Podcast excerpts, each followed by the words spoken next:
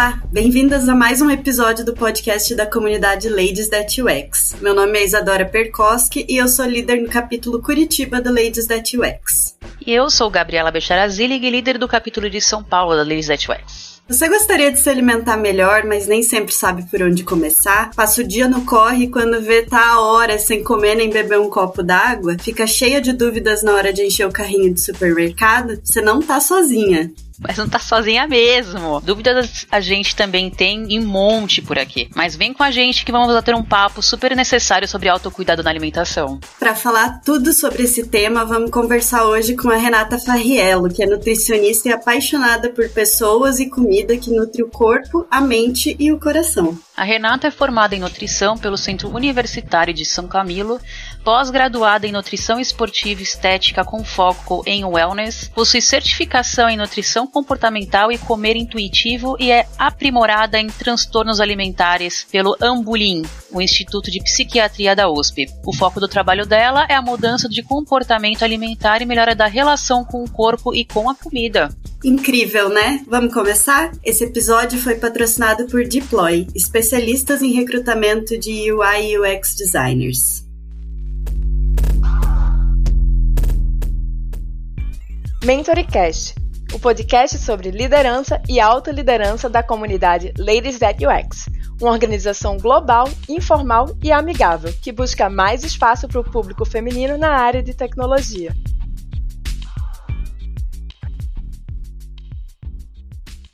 Oi, Renata, tudo bem? Muito obrigada por aceitar o nosso convite. Olá, Isa. Olá, Gabi, tudo bem? É um prazer estar aqui novamente com vocês, falando de um tema que eu adoro e poderia ficar horas aqui, né, falando. Ah, legal. Então, para começar, a gente quer conhecer a sua história desde o início, né? Conta pra gente como foi essa jornada até aqui, o que te trouxe até aqui, você sempre quis trabalhar nessa área ou se jogou nas grandes oportunidades assim da vida. Estamos curiosos para ver essa sua história aí. Então, eu decidi fazer nutrição, né, Gabi, no segundo colegial. Eu sempre gostei bastante de cozinha, era daquelas crianças bem curiosas, sabe, que ficava observando tudo que, que a avó fazia, cozinhava, tava sempre querendo ajudar. E na época que eu comecei a pensar assim mais no vestibular, eu tinha pensado primeiro em fazer ecologia. Uma faculdade nova, acho que nem existe mais. Mas minha mãe sugeriu que eu pesquisasse um pouco sobre nutrição, porque ela achava legal e de repente eu podia me, me interessar, né? E aí eu fiquei interessada, cheguei até a visitar uma, uma faculdade para entender um pouco melhor. Fiz uma daquelas orientações vocacionais que tinha no terceiro colegial e só confirmou mesmo o que eu queria, né? Daí no, no terceiro colegial eu cheguei a prestar a USP, fiz a São Camilo também. Passei na particular e meu pai falou assim: Ó, oh, Renata, para você fazer a faculdade particular, você vai ter que começar a trabalhar. Mas ele sempre sugeria assim, né, que eu procurasse algum emprego na área. E eu naquela época pensei, meu, mas quem vai contratar alguém que tá no primeiro ano da faculdade, né, estagiária, não do, do primeiro ano? É difícil. Mas eu fui, mandei currículo, daí comecei a trabalhar já no primeiro mês da faculdade, num restaurante que era de uma nutricionista e que ela tinha também o consultório no fundo do restaurante.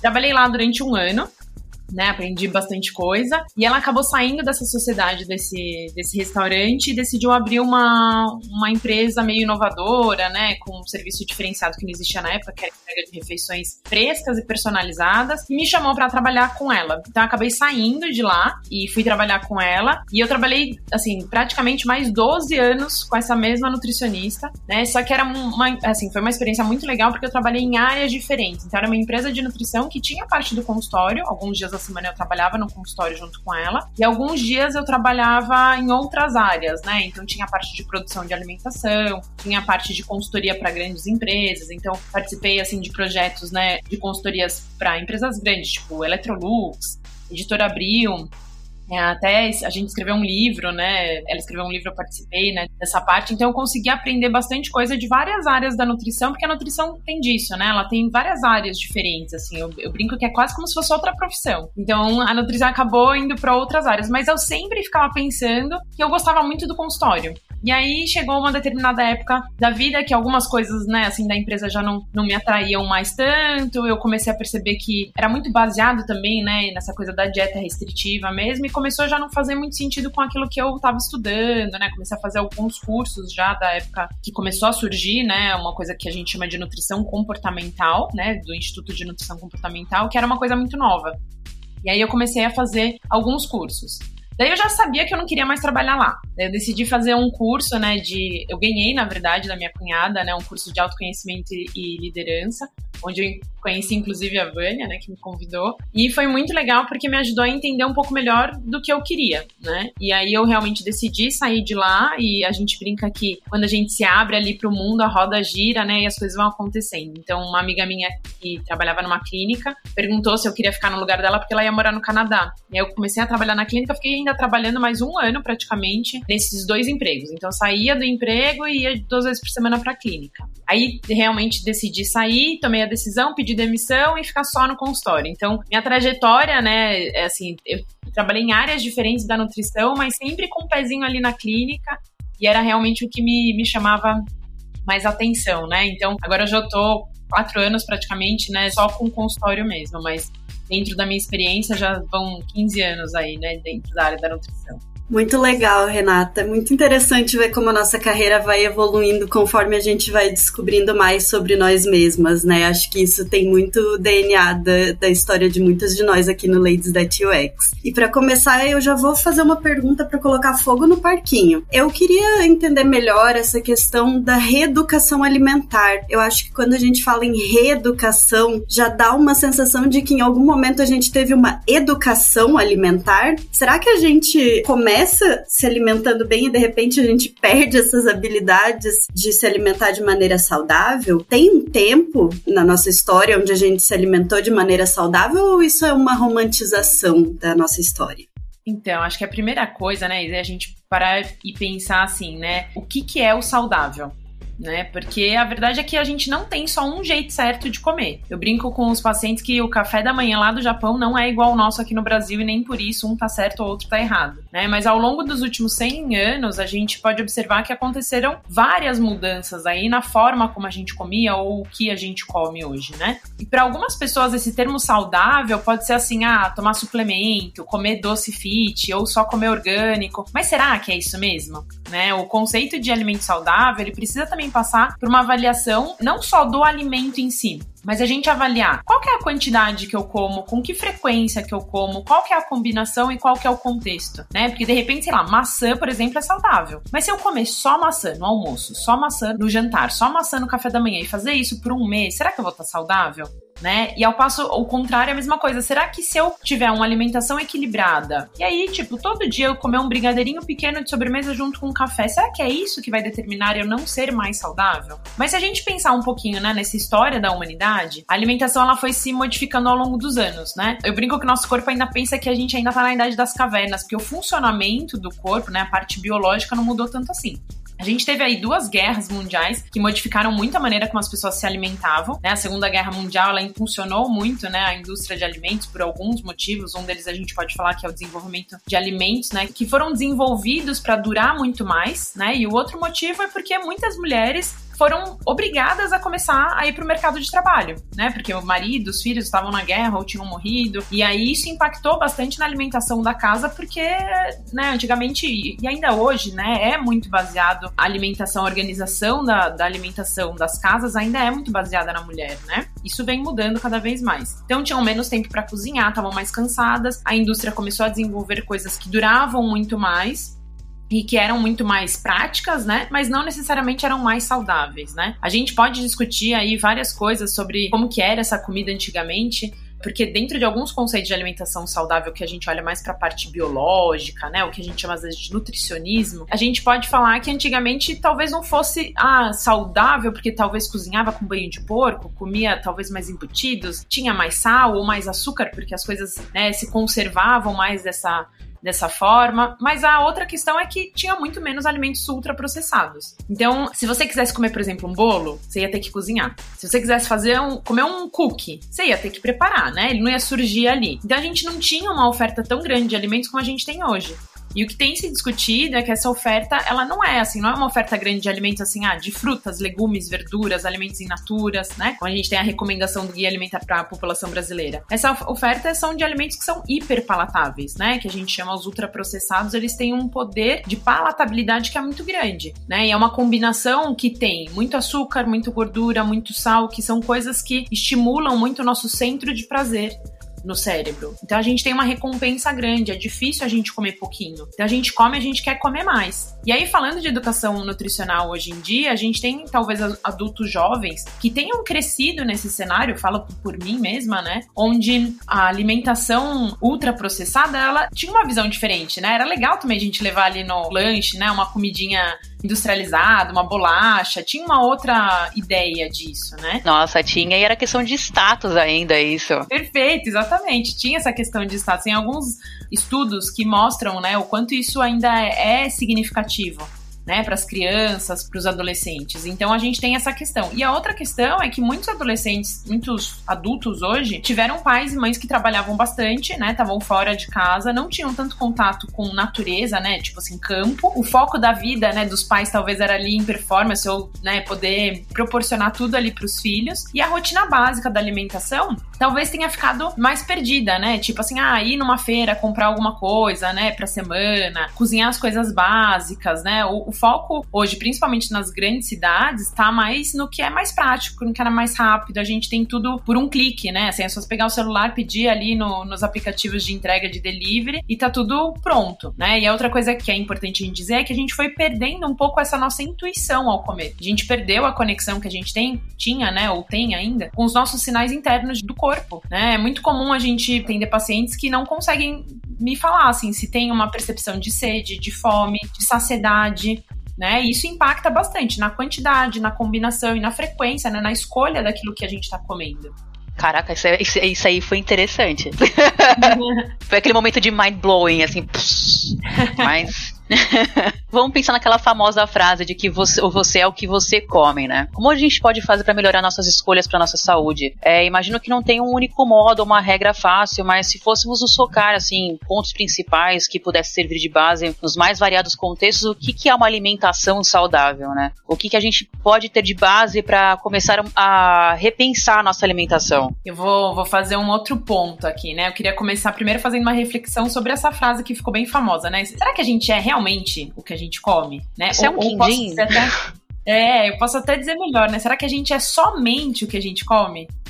Né? Eu acho que acaba sendo muito reducionista a gente falar só que a gente é só o que a gente come, né? A gente é o que a gente come, o que a gente ouve, o que a gente vê, o que a gente vivencia. Essa frase ela traz uma ideia de que o corpo ele é assim, ou assado porque você comeu muito, ou porque você comeu pouco, ou porque você comeu certo, ou porque você comeu errado, né? Bem dicotômico, né? E passa uma ideia de que se você tá fora do padrão é porque você comeu errado. E será que é isso mesmo? É, passa por uma ideia de que ter foco, força e fé, todo mundo pode chegar no, naquele corpo X, Y, Z, que é o padrão, e não é verdade.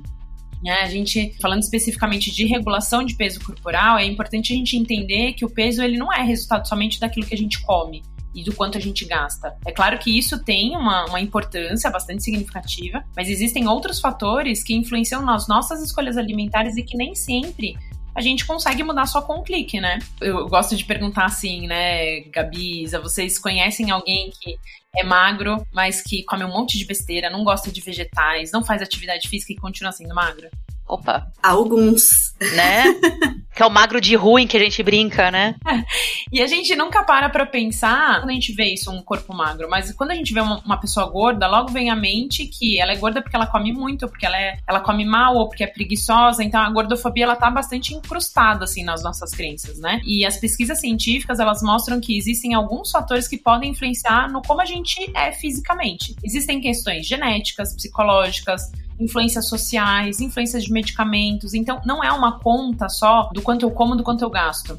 Né? Tem outras coisas que influenciam também no quanto eu vou comer, né? No quanto eu vou gastar. Então não é uma conta assim tão simples, né? E aí, voltando à sua pergunta, existe sim algumas orientações básicas, né? Que podem nos, nos ajudar a, a, assim, a comer, melhorar a nossa alimentação. E o Guia Alimentar para a População Brasileira, ele traz algumas informações que são, assim, muito legais da gente observar, né? Que inclusive esse nosso guia, tá? Ele foi bastante aplaudido aí pelo mundo, né? Tem alguns países, inclusive, que trouxeram, mudaram né, as recomendações de cada país baseado no nosso guia. Então, assim, vale muito a pena ler, né? E uma das recomendações que eles trazem é que a base da nossa alimentação deveria ser dos alimentos em natura. Eles trazem uma classificação da, da nossa, dos alimentos em geral em quatro classes, né? Que seria in natura, minimamente processado, processado e ultraprocessado. Então, o in natura seriam aqueles que são vendidos como eles estão na natureza. Então, frutas, legumes, verduras, ovos, carnes, e que o guia fala que pouco da nossa alimentação deveria ser dos alimentos que são processados, que são aqueles que passam por algum tipo de processamento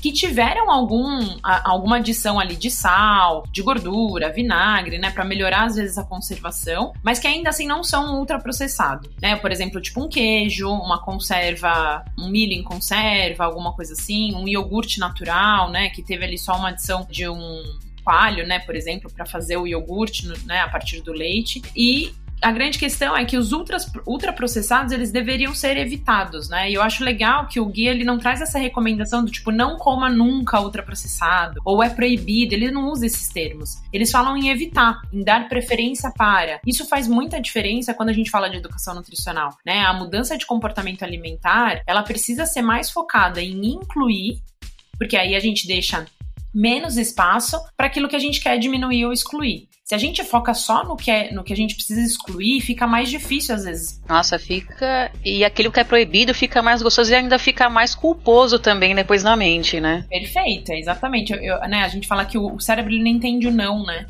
Você Exato. fala, não posso comer chocolate. A gente pensa no chocolate o dia inteiro. Né? Isso, pode variar para algumas pessoas mais, para outras pessoas menos, mas de forma geral é muito comum a gente, quando a gente tem uma coisa que é o não pode, o não vou fazer, o, ah, né, o, o 880, é muito mais difícil da gente conseguir manter isso por muito tempo. E é legal que o guia ele também fala de algumas coisas como sobre a importância ali, né, da gente comer em companhia, comer com mais atenção, porque a gente não estaria só nutrindo o nosso corpo, né? Mas também a nossa mente, o nosso coração, né? É, ele fala da importância de a gente cozinhar mais. Né? Então, isso que a gente estava falando, né? É, o quanto é importante a gente ter né, essa coisa do cozinhar, né, da gente fazer compras em locais ali que tenham mais alimentos em natura. Tudo isso são coisas que parecem simples, mas nos dias de hoje eles são bem complexas, né? E aí, assim, no, no guia eles trazem 10 passos para alimentação saudável. Eu tenho aqui, vocês acham que vale a pena a gente dar uma lida?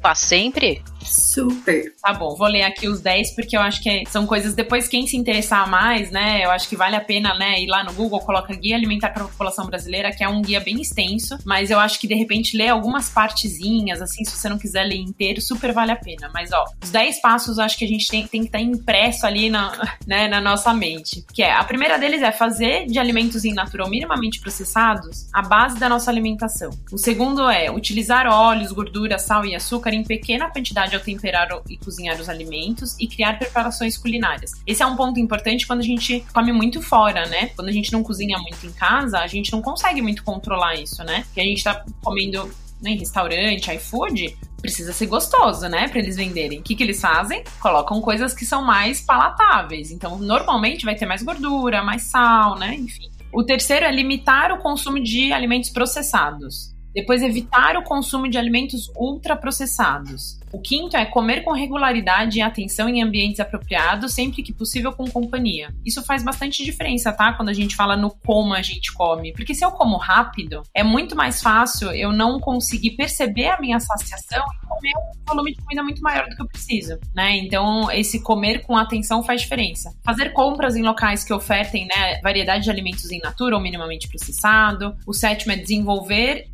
exercitar e partilhar habilidades culinárias. Eu acho que esse é um ponto que seria muito legal de serem trabalhados nas escolas, né? O oitavo é planejar o uso do tempo para dar à alimentação o espaço que ela merece. Quantas e quantas vezes, né, a gente não almoça na frente do computador ali meio que no automático e nem percebe o que está comendo, né? Então planejar o tempo da alimentação é importante. A gente brinca que assim, enquanto estiver comendo, só coma, né? O 9 é dar preferência, quando fora de casa, a locais que servem refeições feitas na hora. E aí, isso aqui a gente também pode falar de delivery, né? Quantos e quantos deliveries que também não tem uma comida mais caseira? A gente pode optar também. Sim. E o, o, o décimo, que é ser crítico quantas informações, orientações e mensagens sobre alimentação veiculada em propagandas comerciais. Porque a gente tem uma influência enorme, né, nas nossas escolhas alimentares, do que a gente ouve, do que a gente vê. Então a gente precisa ficar atento. Peraí, mas isso daqui faz sentido para mim mesmo ou não? Né? Exato. É isso, tem bastante passos aí pra gente colocar em prática. E é muito legal saber que o guia é tão sensível à cultura brasileira, né? E leva tanto em consideração a nossa realidade, essa ligação entre a comida e o contexto no qual a gente vive faz toda a diferença para uma relação melhor com a comida, né, Renata? Total. Tem uma coisa que é muito legal que o guia ele traz é, fotos, né, para exemplificar, ele traz fotos, por exemplo, de café da manhã de diferentes regiões do Brasil e todos eles estão em equilíbrio, né? Então a gente, quando a gente para para pensar, gente, é isso, não existe só um jeito certo de comer. A gente tem que levar em consideração a nossa cultura, né? A nossa cultura tanto de região quanto a cultura familiar, né?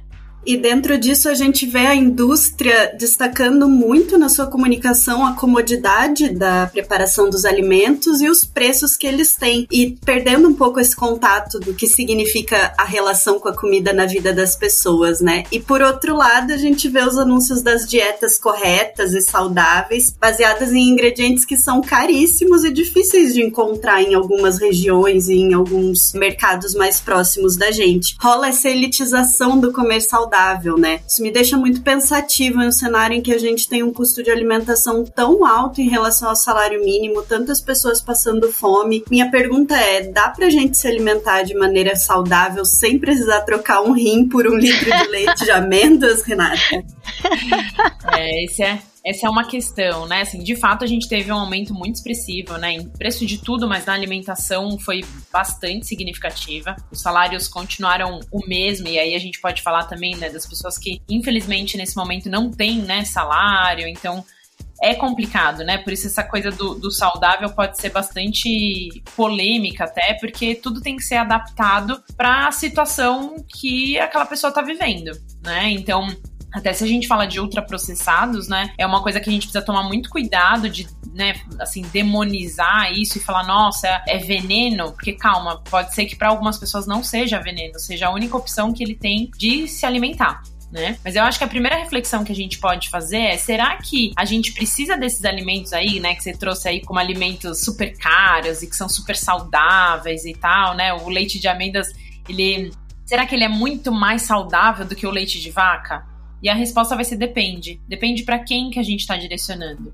Existem muitos mitos, modas, né, de, de, que alimentam ali toda uma indústria. No caso do leite vegetal, talvez para uma pessoa que tem uma alergia à proteína de vaca seja uma melhor opção. Para quem tem uma intolerância à lactose, talvez fazer um teste com leite sem lactose, que talvez seja um pouco mais barato do que o leite vegetal, né? Talvez para uma pessoa que optou por ser vegana faça sentido.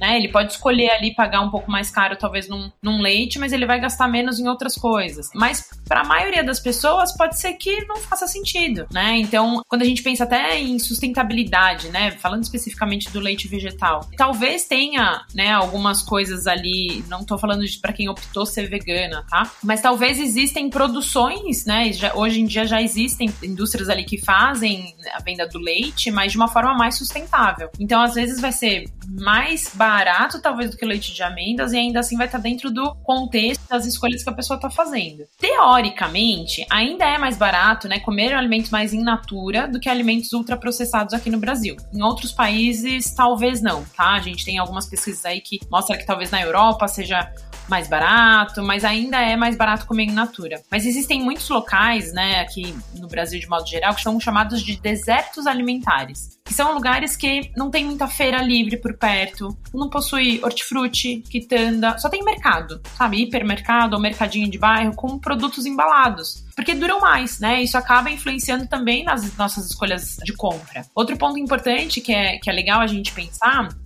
é que quando uma pessoa compra uma fruta, se ela não, não consumir essa fruta talvez em poucos dias, isso acaba estragando. Então, muitas famílias, né, talvez que estejam ali, né, numa situação mais delicada em relação a valores, acabam optando às vezes por comprar de repente uma bolacha, porque não vai estragar, né, já que a fruta pode estragar. Outro ponto importante é que a base da alimentação do brasileiro, que é o arroz e feijão, ele foi perdendo espaço ao longo desses anos. E apesar da gente ter tido realmente uma inflação, a alimentação básica ela ainda é mais em conta, né? A gente, se a gente olhar ali, talvez para um de arroz feijão que nutre né, de verdade, ainda é um, um valor que, um custo-benefício que vale a pena. E eu costumo dizer que o simples é valioso. Né? E tem algumas coisas que podem ajudar a deixar a alimentação mais barata, tipo, usar às vezes alimentos da forma mais integral. Então a gente compra uma beterraba hoje, se você comprar na feira, ele vem com um talinho, vem com a folha, né? Aquele talinho você pode fazer refogado, a folha pode virar uma salada. A gente precisa diminuir o desperdício de alimentos que a gente tem hoje no Brasil de maneira geral. E às vezes a escolha de onde eu vou comprar pode ajudar isso. Então, usar os talinhos, às vezes, que a gente joga fora, né? Fazer uma receita, às vezes, até com sobras. Às vezes, quantas vezes, né? Sobra alguma coisa da nossa, sei lá, do almoço, a gente deixa lá, daí passa, não vai comer, daí quando a gente vai ver, já não tá legal, a gente acaba jogando fora. Então, com algumas coisas que a gente pode trabalhar na questão da organização dessa alimentação, a gente consegue dar uma boa economizada e ainda assim comer de forma muito mais equilibrada. Então dá para comer de forma equilibrada sem gastar muito, mas precisa ter uma dedicação talvez de tempo, de planejamento, de escolha de onde eu vou fazer essas compras. Brinca assim, tudo não terás, né? A gente precisa talvez escolher, fazer algumas escolhas, né, para isso. E além de custo, também tem a comodidade, né, que a indústria de processados vende. Depois de complicações com a saúde, né, eu, eu decidi muito aderir àquele abrir menos e descascar mais. Só que infelizmente a gente tá voltando para o dia a dia o híbrido, ou se não for presencial, então para cozinhar tá mais complicado e acabo pedindo umas comidinhas por fora, né. Então eu queria que, assim, você falasse sobre essa parte de facilitar o preparo, quais truques ou dicas que a gente pode ter em mente para conseguir fazer melhores escolhas, assim, no, no dia a dia.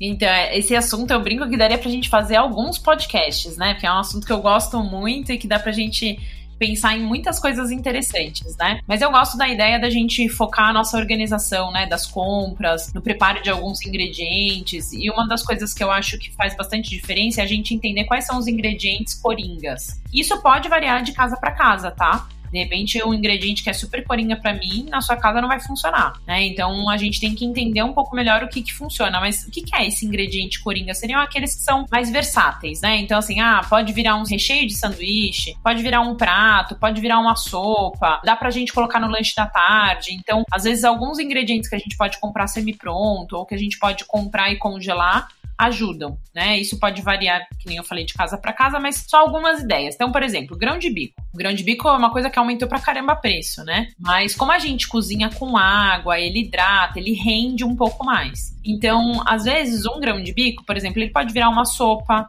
né? Se eu compro ele ou enlatado, ou de repente compro ele cozinho, né, na panela de pressão e congelo, ele pode virar uma sopa super rápido. Ele pode virar uma salada de vinagrete, né, que sustenta super legal às vezes para comer à noite com, sei lá, um atum em lata, por exemplo, que a gente não precisa super cozinhar no final do dia. Ele vira um hummus, né, por exemplo, que dá para virar um recheio de sanduíche ou fazer um bolinho ali de falafel. Até para fazer tofu, gente, com grão de bico. Ah, é, isso, isso eu não conheço. Mas faz sentido, né? Porque se tofu é de soja, deve ser um processo parecido, deve ser um tipo de um tofu, né? Exato. E alguns outros ingredientes, sei lá, berinjela, que dá pra gente fazer uma caponata de berinjela, que é algo que dá pra gente adiantar, né? Sei lá, faz no domingo, você deixa na geladeira, porque como ele vai um pouco de azeite, ele conserva. E aí você pode usar ele para comer à tarde, como um lanche da tarde com uma torrada, que é uma coisa que a gente não pensa, né? De colocar vegetais ali no lanche da tarde, né? É uma forma da gente aumentar também a quantidade de fibras, vitaminas, minerais. Pode virar um acompanhamento de um prato, tipo um, de um omelete à noite, que é super fácil de fazer, dá até pra fazer no micro-ondas ou fazer um, um recheio ali, né, num, num sanduíche de noite. E eu brinco que assim, quem tem pouco tempo, vale a pena investir numa air fryer. Ai, eu amo. Nossa, casava com a minha. Não é? Eu tenho uma amiga que fala: Nossa, Renato, qualquer hora você vai enfiar até seu marido na air fryer, porque tudo você faz teste de colocar na air fryer.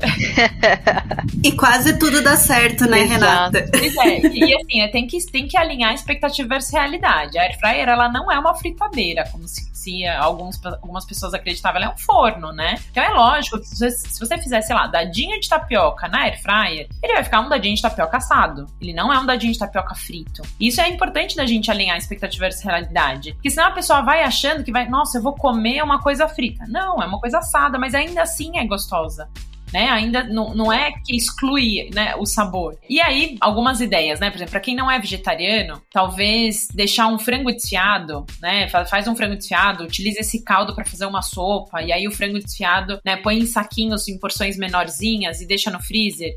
E aí super rola fazer um sanduíche à noite. Esse franguinho desfiado, uma cenoura e um repolho, por exemplo, ou alface já comprada lavada, né? Ou acrescentar numa sopa. Enfim, acho que tem várias ideias ali que a gente pode ter, né, para facilitar esse nosso dia a dia, como alguns ingredientes que a gente pode comprar congelado, tipo um mix de legumes congelados. Talvez seja um pouco mais caro, sim, né? Talvez nem todo mundo consiga ter isso ali no dia a dia, mas muitas vezes a gente pensa assim, ah, por exemplo, salada lavada. Eu não vou comprar salada lavada porque é mais cara. Daí compra o pé de alface. Daí fico com preguiça de lavar. Daí eu não lavo, daí eu não como. Daí a gente joga fora. Então talvez esse um pouquinho a mais que, né, para quem consegue, para quem tem essa possibilidade de colocar um pouquinho a mais nisso, vai fazer com que ganhe muito em saúde. Né? A gente colocar ali mais legumes, verduras, frutas, é uma coisa que tem bastante significância ali na nossa saúde, né? E outra recomendação que eu faço é deixar mais à vista aquilo que a gente quer consumir mais e menos à vista aquilo que a gente quer diminuir. Né? Então, falando aí de home office, talvez quem fica trabalhando mais em casa e tal, às vezes à tarde dá aquela fominha, se você tiver mais fácil aquilo que você está querendo aumentar, né? Então, deixar uma fruteira mais à vista, isso ajuda. Não adianta comprar as frutas e deixar lá na gaveta, na última gaveta da geladeira, porque vai estragar, né? Então, assim, tem algumas ideias. No meu Instagram eu dou um montão de receitas práticas, fáceis. Gosto muito de receitas da Air Fryer. Então, inclusive, eu fiz ali no, no Instagram um guiazinho, aquele guia, né, do Instagram mesmo, que tem várias ideias boas de receitas, tá por grupinhos de receitas. Então, vai lá, dá uma olhada, que tem bastante ideia legal. Real, gente, sigam, porque é bacana pra caramba. Ajuda demais. Ai, que delícia. Só de falar disso já tá me dando aquela fominha. E, Renata, é aquela fominha que não é exatamente fome, porque eu acabei de tomar café da manhã. Mas sabe quando você tem aquela vontade absurda de comer alguma coisa muito específica? Ou aquela tradição do tipo, ai, depois da minha refeição eu sempre preciso comer um docinho. Como que faz? Pois é, assim, nem sempre, assim, a vontade, ter vontade de comer alguma coisa, né, escolher o que tá com vontade, nem sempre é ruim. Mas o que pode ser ruim é que a gente tem aquela coisa de às vezes estar tá o tempo todo querendo só atender às nossas vontades. Nossa, fiquei com vontade de comer brigadeiro. Entra lá no, no aplicativo, pede brigadeiro, brigadeiro depois de dois minutos tá ali. Agora fiquei com vontade de comer comida japonesa. Ah, então eu vou pedir comida japonesa. Eu falo que assim, às vezes alguns alimentos que eram de datas mais especiais normalizou, né? Assim, né? Então, qualquer hora é hora para comer qualquer coisa. Então, acho que a gente tem que entender um pouco a diferença de quando é fome física de quando é uma vontade genuína de comer algo específico, tipo, ah, tô com vontade de comer brigadeiro da padaria XYZ, né? É uma coisa específica. E a gente identificar quando que é uma vontadezinha e quando que é uma vontadezona. A vontadezona é aquela que, ah, sabe aquela coisa que, meu, preciso comer um chocolate, precisa ser agora, já.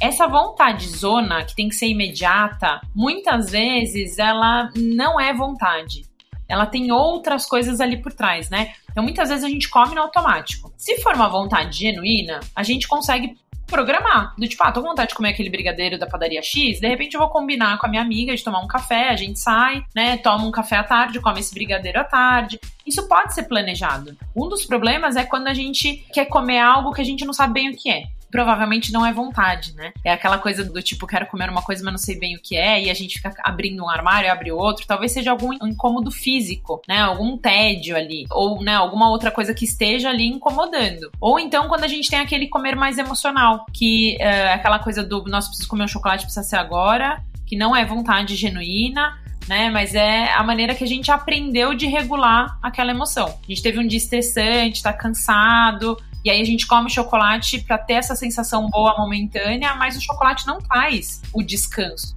Ele não gera descanso, né? Ele vai trazer uma sensação boa que vai passar. Então é importante a gente também saber identificar e nomear essas sensações e emoções que influenciam nas nossas escolhas alimentares, para a gente poder entender um pouco melhor o que faz sentido pra gente. E não só usar a comida como forma de anestesiar algumas emoções. Então, ah, briguei com alguém, tô estressado, vou lá e como o chocolate, né? Ou ah, é, tô muito ansioso com alguma coisa que vai acontecer lá para frente e aí eu desconto na comida. Isso é muito mais para anestesiar uma emoção do que propriamente para resolver um problema. E esse processo é muito legal da gente trabalhar, né, assim, no acompanhamento nutricional, porque ele não, não, é, um, não é uma coisa milagrosa, né? Assim, tipo, ah, aperta um clique e pronto. Agora você não vai ter mais, né, comer emocional como você tinha antes. Ele é um processo. Ele é um processo que envolve autoconhecimento, autopercepção, né? E que muitas vezes a gente também precisa de um terapeuta, de um psicólogo para aprofundar mais nessas questões. Eu brinco que na nutrição, às vezes a gente pesca algumas coisas coisas e que a gente vai ter que tratar com outras áreas, né? Então, às vezes é um terapeuta, às vezes a gente precisa encaminhar num psiquiatra, às vezes para um educador físico, às vezes para um fisioterapeuta. Tudo isso influencia, né, nas nossas escolhas alimentares. E aí, trazendo um assunto mais delicado, assim, eu, por ser uma pessoa que já passou por bulimia, anorexia, é um assunto que às vezes traz umas certas dúvidas, né? Então, trazendo mais frasezinhas clichês, né? Mente sana, incorpore sano, né? Mente sã, corpo são. Aí, como a gente consegue diferenciar essa busca por algo legal, saudável, de algo que puxa o fio para o transtorno alimentar? Primeiro eu queria dizer, né, sinto muito por você ter passado por isso. Acho que é uma coisa que tem uma influência muito grande da nossa sociedade como um todo e que nunca é uma coisa só. Né? Um, um, transtorno alimentar ele nunca aparece por um motivo ou por um culpado. Ele é sempre multifatorial. Né? Essa linha da gente ter um, uma busca por uma, uma coisa saudável e a gente ir para o transtorno alimentar é uma linha muito tênue. Né? A gente fala que tem muito transtorno alimentar disfarçado de estilo de vida saudável. Né? A gente tem muita influência ali de mídias sociais, televisão, filme, coisas que a gente ouve, né, de pessoas às vezes que são queridas, que às vezes não é nem por mal, mas é porque é isso, a nossa sociedade está ali o tempo todo, né, estimulando isso. Mas existem sim alguns sinais que a gente pode perceber, né, e que eu acho que a Astral, né, que é a Associação Brasileira de Transtornos Alimentares, do qual eu também sou associada, eles têm alguns arquivos de orientações bem legais e um deles fala sobre como a gente pode identificar. É, o site da Astral, até eu entrei agora hoje de manhã, tá fora, mas eles estão reformulando e tem bastante material legal também. Quem quiser, tiver interesse, me manda lá no inbox no, no Instagram que eu encaminho, porque tem bastante coisa interessante, né? Mas algumas coisas que a gente pode perceber, tá? Eu, eu, trouxe aqui algumas coisas que eles,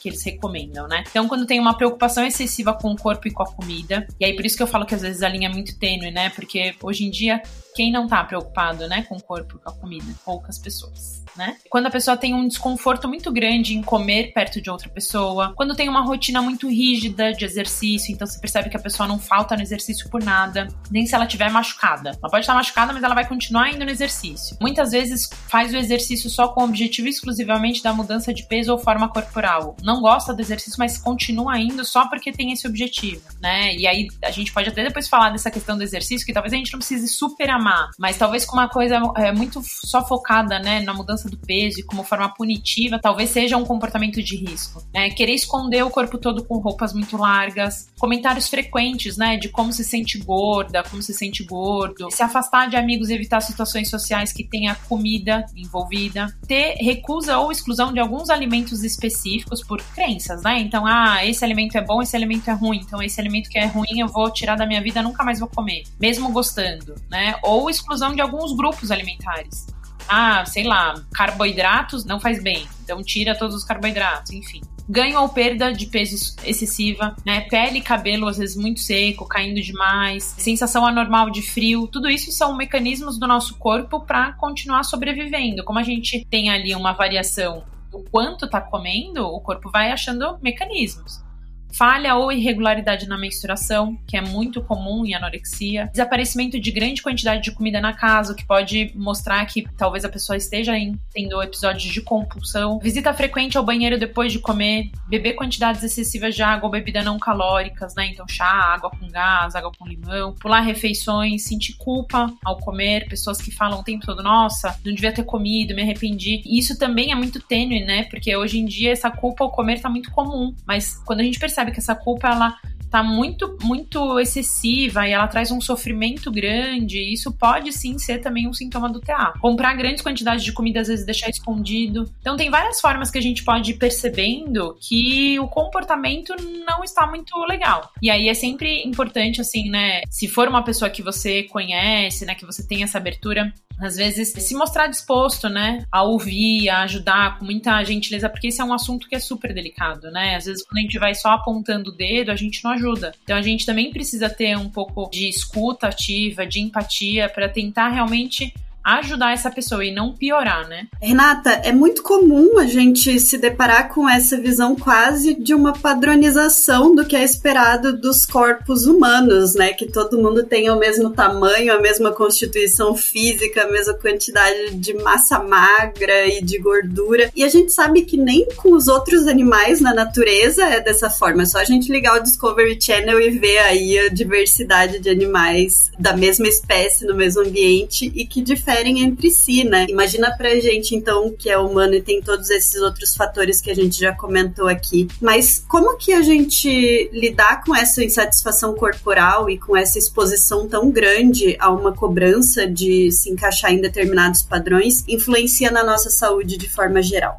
A insatisfação corporal influencia muito na forma como a gente cuida da nossa saúde. A gente não consegue cuidar bem daquilo que a gente odeia. Também não tô dizendo aqui, tá, gente, que a gente precisa amar o nosso corpo de ponta a ponta, que a gente tem que, nossa, eu sou maravilhosa e não quero mudar nada. Acho que isso talvez hoje em dia é quase que uma utopia, né, para a maioria das pessoas. Talvez uma coisa mais de neutralidade corporal. Para entender, né, melhor essa insatisfação corporal, a gente precisa entender melhor sobre imagem corporal. Então, imagem corporal é a forma como a gente se vê, como a gente sente e também como a gente acredita que os outros nos veem. E a gente pode ter dois tipos de problemas né, com essa imagem corporal. Um deles é a distorção de imagem corporal, que é comum, tá, nos transtornos alimentares, mas que não necessariamente todo mundo que tem transtorno alimentar tem distorção de imagem corporal. Essa distorção de imagem corporal, ela é quando existe assim uma percepção de partes do meu corpo diferente de como elas realmente são. Então, por exemplo, você se enxerga num peso ou num formato de corpo muito maior do que ele realmente é, ou às vezes a gente se enxerga muito menor ou mais fraco do que as pessoas falam que a gente é. Essa questão do mais fraco tem sido muito comum em homens. Né? A gente tem aí uma distorção de imagem corporal que é muito comum que é a, né, a dismorfia corporal, onde a pessoa, né, no caso a maioria homens, querem ficar cada vez mais fortes, mais musculosos mesmo. E ele nunca acha que tá bom. Isso também é uma distorção de imagem corporal. E ela, assim, a, a definição de distorção de imagem corporal é a incapacidade do sujeito de reconhecer adequadamente e de forma realista o tamanho e a forma do seu corpo. E a distorção de imagem corporal, ela engloba ali três aspectos, né? Cognitivos, que é a expectativa irreal de possuir um, modelo corporal específico. Comportamentais, então evitam situações no quais o corpo pode estar em evidência. E perceptuais, né? Superestimam o tamanho do corpo. Muitas vezes é necessário, sim, um acompanhamento de equipe multidisciplinar especializada. E por que, que eu falo especializada? Porque não é uma coisa que qualquer nutricionista, qualquer psicólogo consiga tratar. A gente precisa ter um, um estudo e a gente precisa ter uma formação específica para conseguir tratar transtornos alimentares e distorção de imagem corporal e insatisfação corporal. Então precisa ser pessoas que, sejam, que sejam especializadas, né? A outra questão que a gente tem, né, com imagem corporal é quando o indivíduo passa a ter algumas atitudes negativas em relação à imagem corporal. Quando a pessoa passa a depreciar é, ou evitar o próprio corpo, ou evitar situações que pode expô-lo, né? Então, por exemplo, evitar algum relacionamento, né, íntimo ali, por vergonha extrema do corpo, ter pavor de engordar, ficar checando o corpo repetidamente, né? Então,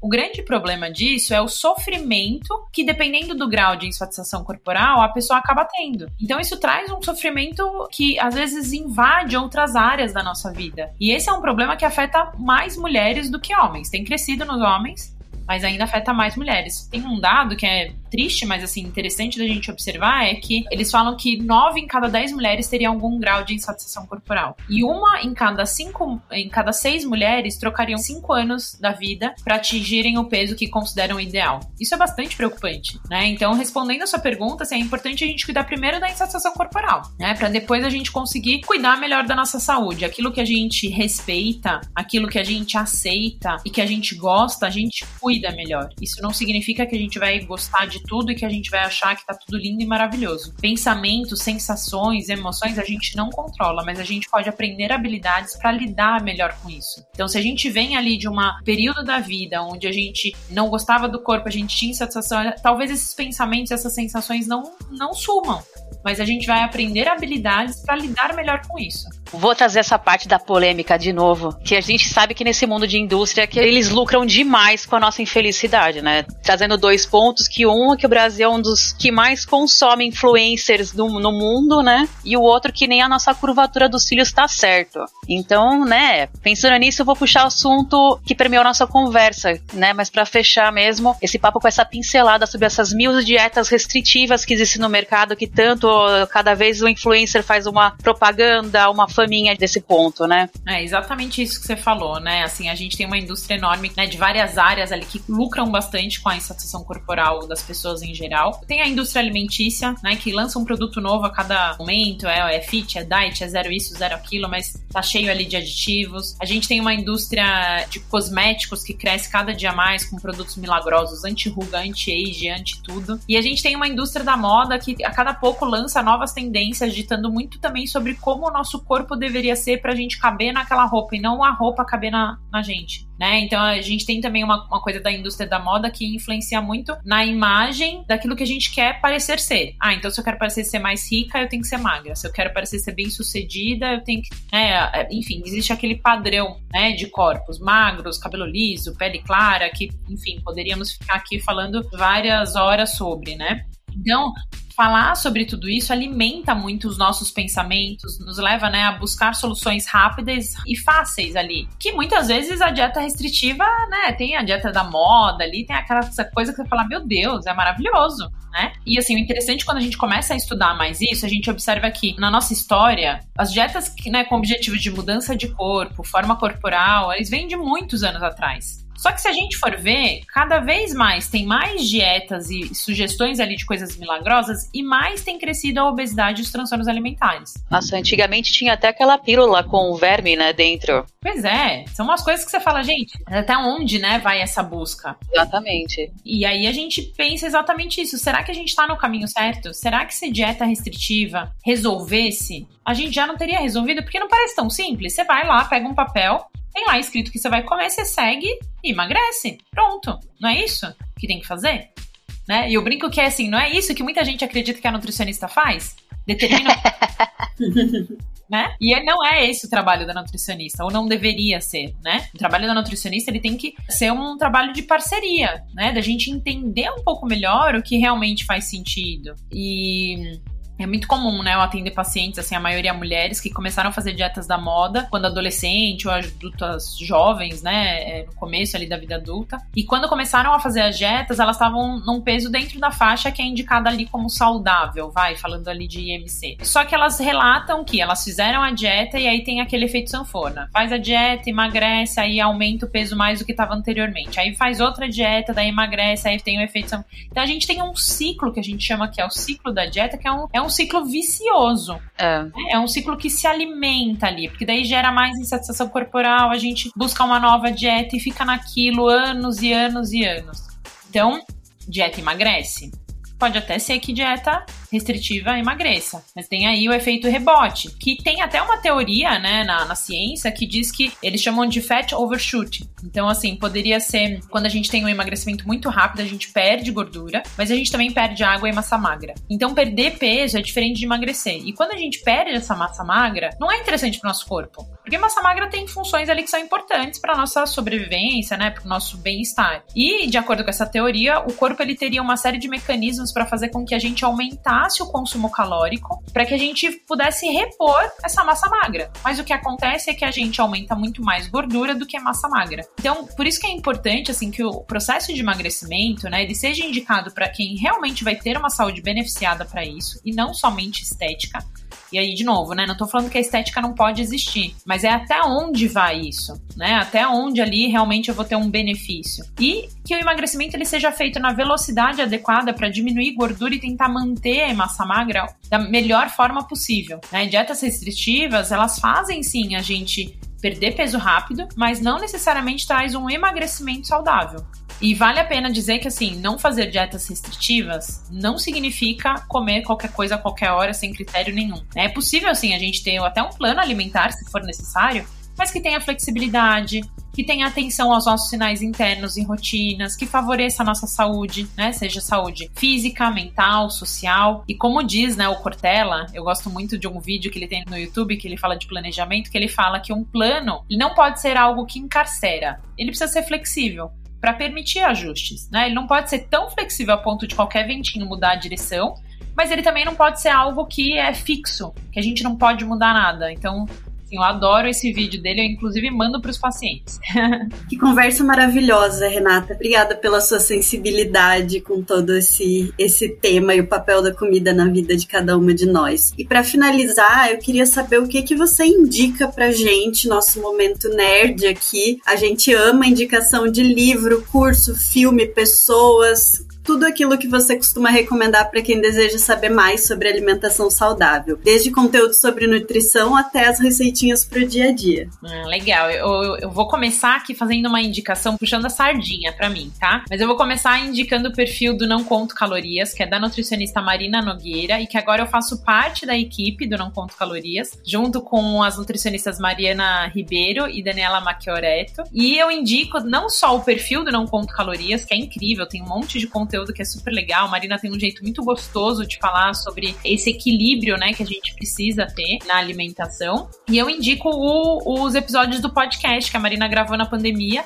que são assim incríveis, né? Eu, eu brinco com ela que é material de trabalho, né? Também, porque eu tenho aqui, indico bastante pacientes. E eu queria também indicar o perfil né, do Instagram também da Desiree Coelho, que é nutricionista, ela é cientista, né? Minha professora. E eu gosto muito dos conteúdos científicos que ela traz, porque desmistifica uma série de coisas, né? Inclusive, falando de livro, ela tem um livro que chama Por que Não Conseguir Emagrecer, onde ela traz, né, realmente muitos dados atuais, tá? Esse livro é do ano passado. Ela traz bastante dados científicos de uma forma gostosa maravilhosa, né? Desiree é super. É muito gostoso ouvir ela falar. Ela tem bastante podcast também, né? Que ela é convidada. Eu acho que é legal falar disso, mas de livro eu acho que esse, porque não consigo emagrecer, é legal. Gosto muito de indicar o Em Paz com a Comida, que é um livro que traz essa visão aí, né? Da gente olhar para nossa alimentação, melhorar nossa relação com a comida e com o corpo. E eu não vou deixar aqui de indicar o livro do Comer Intuitivo, porque é um livro que, né, eu tenho a certificação em comer intuitiva e o comer intuitivo ele é uma abordagem da nutrição, né, que, que trouxe uma nova visão. A gente tem mais de 130 artigos científicos já, assim, é uma abordagem que tem um respaldo científico bastante grande. E assim, tem um outro livro, um último livro aqui só para que esse eu vou indicar assim, mas na confiança, porque eu não li ainda, tá? Eu já comprei, mas ainda não li, mas eu tenho recebido assim, pessoas têm falado muito bem, que é um que chama Além do Like tá? Ele traz reflexões super importantes sobre imagem corporal e tudo isso que a gente abordou hoje aqui. Eu acho que é bem interessante de ler, mas estou indicando aqui na confiança porque eu ainda não li, mas tenho certeza que é legal. Uh, e agora eu queria saber se você pudesse voltar no tempo e encontrasse a jovem Renata, que estava dando os primeiros passos na carreira, o que você gostaria de dizer para ela? Olha, eu acho que eu falaria para ela confiar que ela tá no caminho certo, né? Acho que todo mundo tem aqueles períodos de dúvida, de falar, meu Deus, mas será que eu tô indo pro caminho certo, tal? E eu acho que ouvir o nosso coração, né, para seguir aquilo que a gente ama é importante. Pelo menos para mim foi, talvez teria me trazido, acho que mais conforto para alguns momentos ali. Então, acho que seria mais isso mesmo.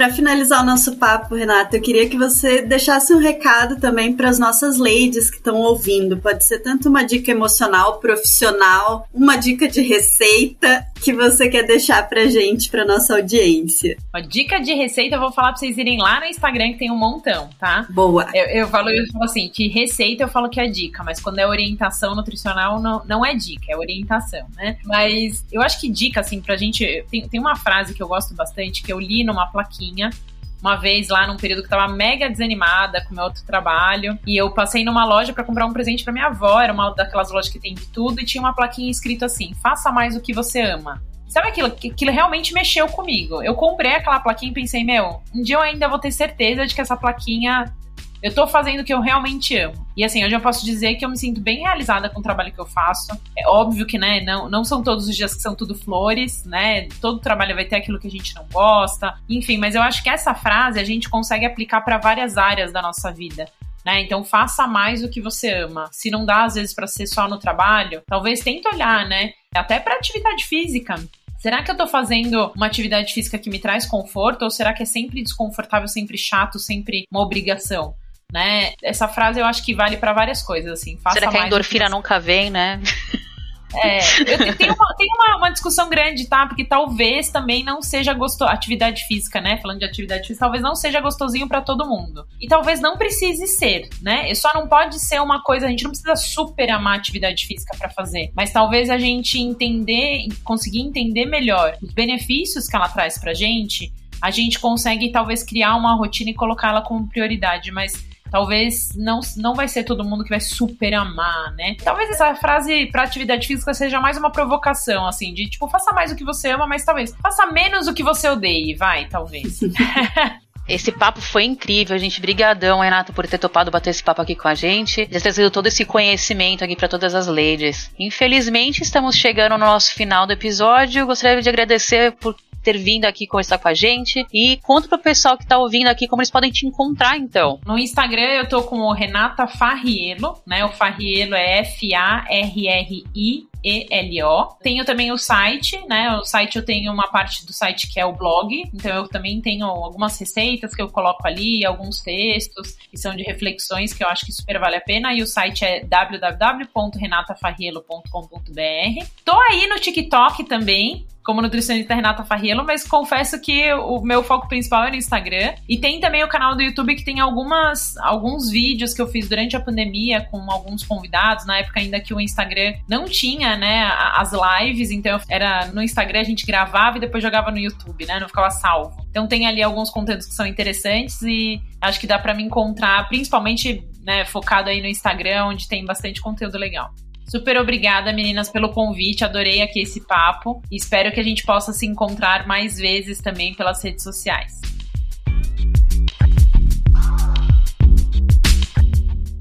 Finalizamos aqui nosso episódio de hoje com a Renata Faiello e esperamos que todos tenham gostado, assim como nós gostamos aqui. Se você tem comentários, dúvidas, sugestões ou gostaria de indicar uma lady para a gente trazer aqui para o podcast, é só acessar o www.ladysthatux.com que você encontra como entrar em contato com a gente. E este episódio foi produzido por Ladies That UX, editado por Domenica Mendes e patrocinado por Deploy.me especialistas em recrutamentos de UX e UI designers.